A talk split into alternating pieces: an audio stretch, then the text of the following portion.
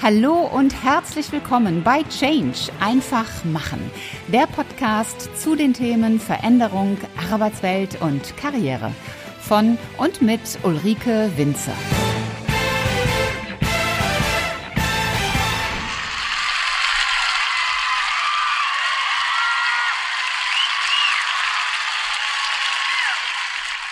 Tada! Heute gibt es eine Premiere. Deswegen auch das Klatschen am Anfang, das natürlich von mir einfach dazugeschnitten wurde. Aber es ist heute eine besondere Episode, nicht aufgrund irgendeiner Zahl, sondern weil es heute die erste Lesung aus meinem Buch Stark durch Veränderung geben wird. Ich weiß, das Wort Lesung, das hat immer so ein bisschen was von Kirche so im Unterton mit sich schwingen. Aber ich kann euch versprechen, das, was ich für euch herausgesucht habe, das hat nun gar nichts mit der Kirche zu tun. Lesungen aus Büchern werden ja normalerweise in Buchhandlungen durchgeführt. Aber wir haben ja Corona und naja, da fällt es mit den Buchhandlungen im Moment einfach weg.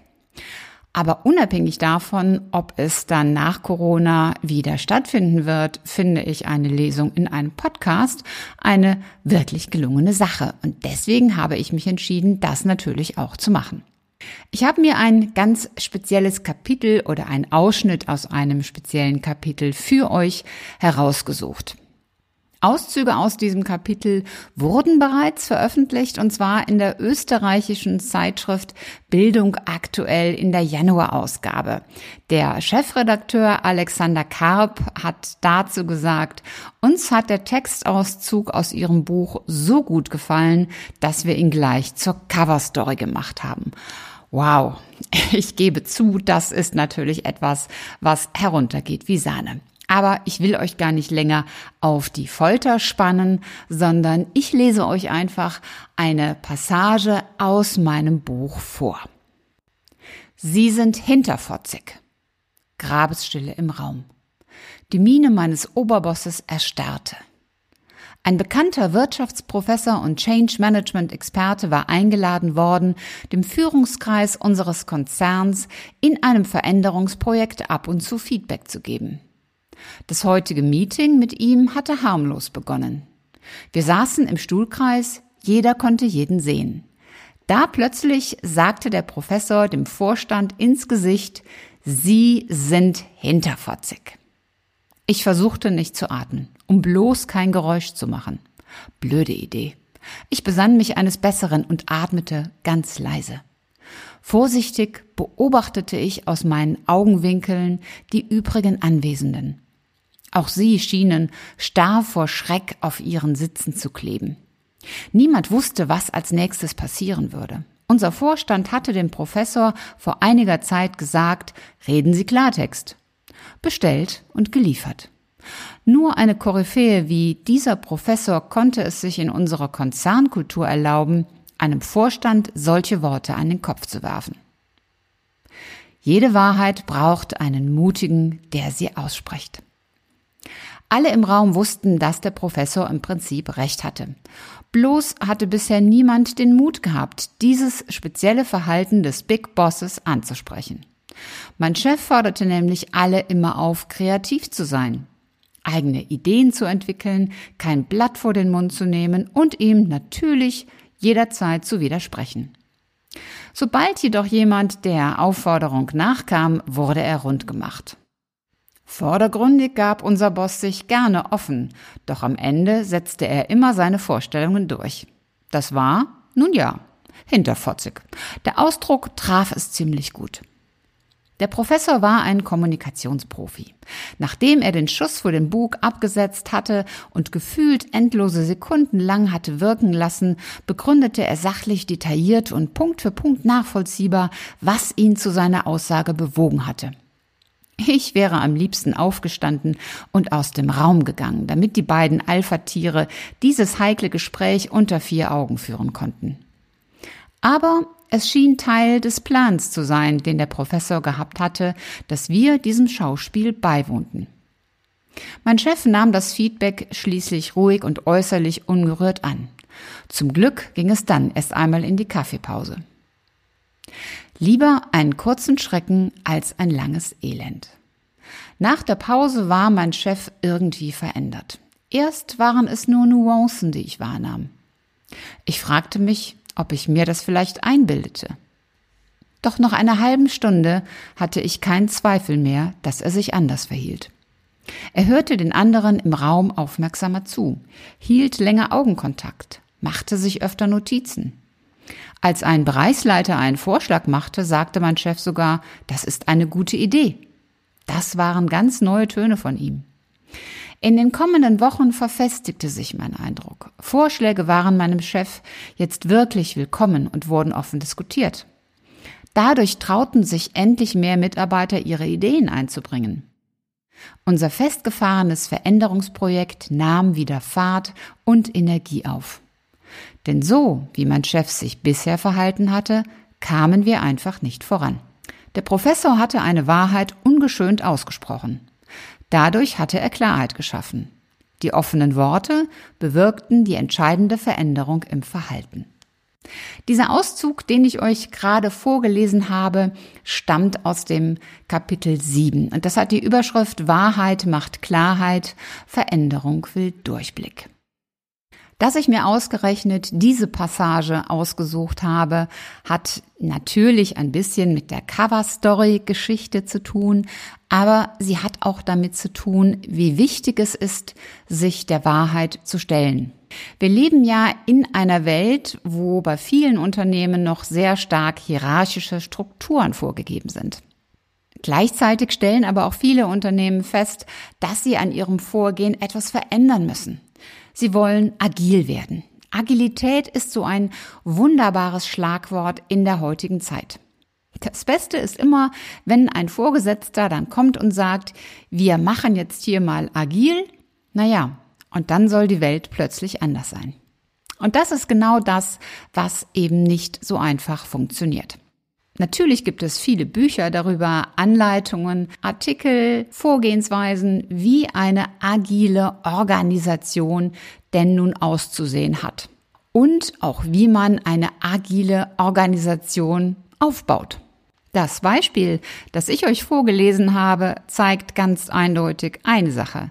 Es reicht eben nicht aus, einfach nur zu sagen, wir machen jetzt auf agil oder hinzugehen und agile Organisationsstrukturen einzuziehen und Abläufe aufzubauen. Da hängt noch viel, viel mehr dahinter. Da hängt vor allen Dingen das Thema Mindset dahinter.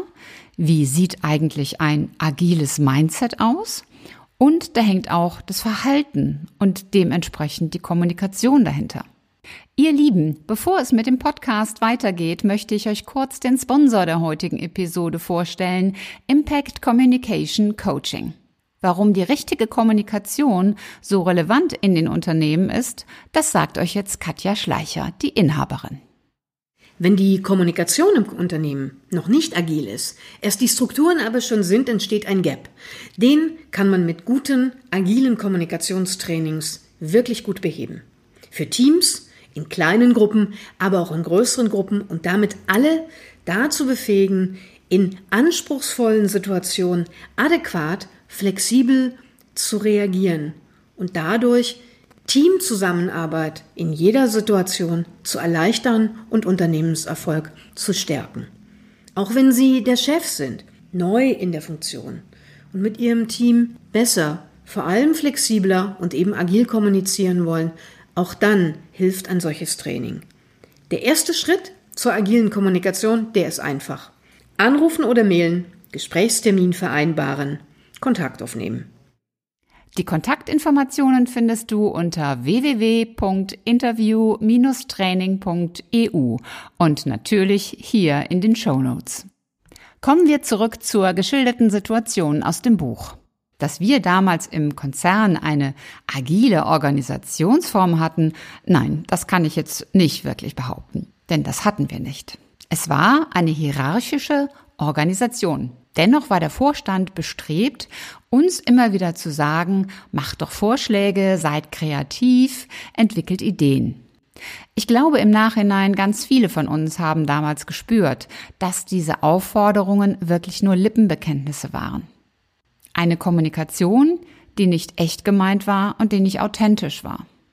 Und gerade deshalb ist bei einer veränderten Organisationsform, bei einer Veränderung im Unternehmen es so ganz entscheidend, dass die Haltung, das Mindset, die Einstellung der Beteiligten sich verändert und dass sie auch ihre gewohnte Kommunikation verändern.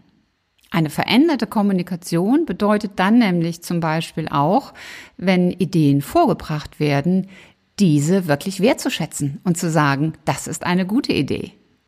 Das Spannende und ganz Erstaunliche bei diesen Dingen ist nämlich, dass sich dann die ganze Zusammenarbeit verändert. Das, was ich vorhin vorgelesen habe, das liest sich natürlich schnell herunter. Und das, was ich jetzt sage, ja, das sagt sich auch so leicht. Aber so leicht ist es dann in der Realität eben nicht. Es braucht seine Zeit, es braucht den Mutigen, der die Wahrheit ausspricht, und es braucht denjenigen, der diese Dinge dann angeht und sie möglicherweise auch übt. Eine veränderte Haltung, eine Haltung und ein Verhalten, das von strukturiert und hierarchisch auf agil umswitcht, von jetzt auf gleich. Ich weiß nicht, wie es dir geht, mir ist es in der Realität noch nie begegnet. Eine solche Veränderung ist ein Prozess. Und Prozesse, die sich neu aufbauen, neu etablieren, müssen geübt und trainiert werden. Das heißt eben auch, dass eine neue Zusammenarbeit, eine neue Kommunikation miteinander wirklich eingeübt und verprobt werden muss, damit sie dann irgendwann auch selbstverständlich wird. Tja, und was soll ich sagen? Am einfachsten ist das, wenn man dazu jemanden von außen hinzuholt. Derjenige, der von außen möglicherweise den Finger in die Wunde legt, so wie das damals der Professor gemacht hat. Auf Seiten der Mitarbeiter hätte damals wirklich niemand den Mut gehabt, diesem Vorstand diese Wahrheit zu spiegeln. Und offen gesagt kann ich mir auch nicht vorstellen, dass in Vorstandssitzungen andere Vorstände ihn darauf hingewiesen hätten. Dieser externe Professor war wirklich der einzige, der von Alpha-Tier zu Alpha-Tier diesen Punkt ansprechen konnte. Und du kannst mir glauben, das macht auch nicht jeder Externe. Ich kenne beide Seiten. Ich kenne solche externen Berater wie dieser Professor von damals, der kein Blatt vor den Mund nimmt und der seinen Kunden wirklich weiterbringen will. Ich kenne auch die anderen, die bei solchen Situationen den Mund halten und darauf hoffen, dass sie durch ihr stilles Zustimmen den nächsten Folgeauftrag daraus generieren. Das wirklich Entscheidende ist an der Stelle, was bringt dich persönlich weiter? Was ist dein Resümee aus dieser Episode? Wenn du etwas verändern willst, dann geht das nicht von jetzt auf gleich. Veränderung ist immer ein Prozess und es dauert, bis sich neue Dinge verfestigen. Nimm dir die Zeit. Gönne dir die Zeit. Das ist so ganz entscheidend. Wenn es nicht auf Anhieb klappt, ja, dann klappt es nicht auf Anhieb. Dann klappt es beim zweiten, dritten oder vierten Mal. Sei also geduldig mit dir, wenn du etwas verändern willst. Bei jedem Wandel schau immer auf deine innere Haltung, auf deine Einstellung, dein Mindset und schau auch auf deine Worte, auf deine Kommunikation. Schau darauf, wie du mit anderen Menschen sprichst und schau vor allen Dingen auch darauf, wie du mit dir selber sprichst. Denn dieser innere Schwätzer, ja, das ist nochmal ein ganz anderes Thema. Das war's auch schon wieder für heute. Wenn dir die Folge gefallen hat, dann mach doch ganz einfach drei Dinge. Erstens, teile die Folge mit Menschen, die dir wichtig sind. Zweitens, abonniere den Kanal, damit du keine Folge mehr verpasst. Und drittens, hinterlass mir gerne eine, am liebsten 5-Sterne-Bewertung bei Apple Podcast und eine Rezension. Ich freue mich in jedem Fall, wenn du auch beim nächsten Mal wieder mit dabei bist. Und wenn du Fragen oder Anregungen hast, dann schreib mir eine Nachricht. Alle Kontaktdaten findest du in den Show Notes. Und bis zum nächsten Mal. Sei großartig und mach einfach Change. Deine Ulrike Winzer.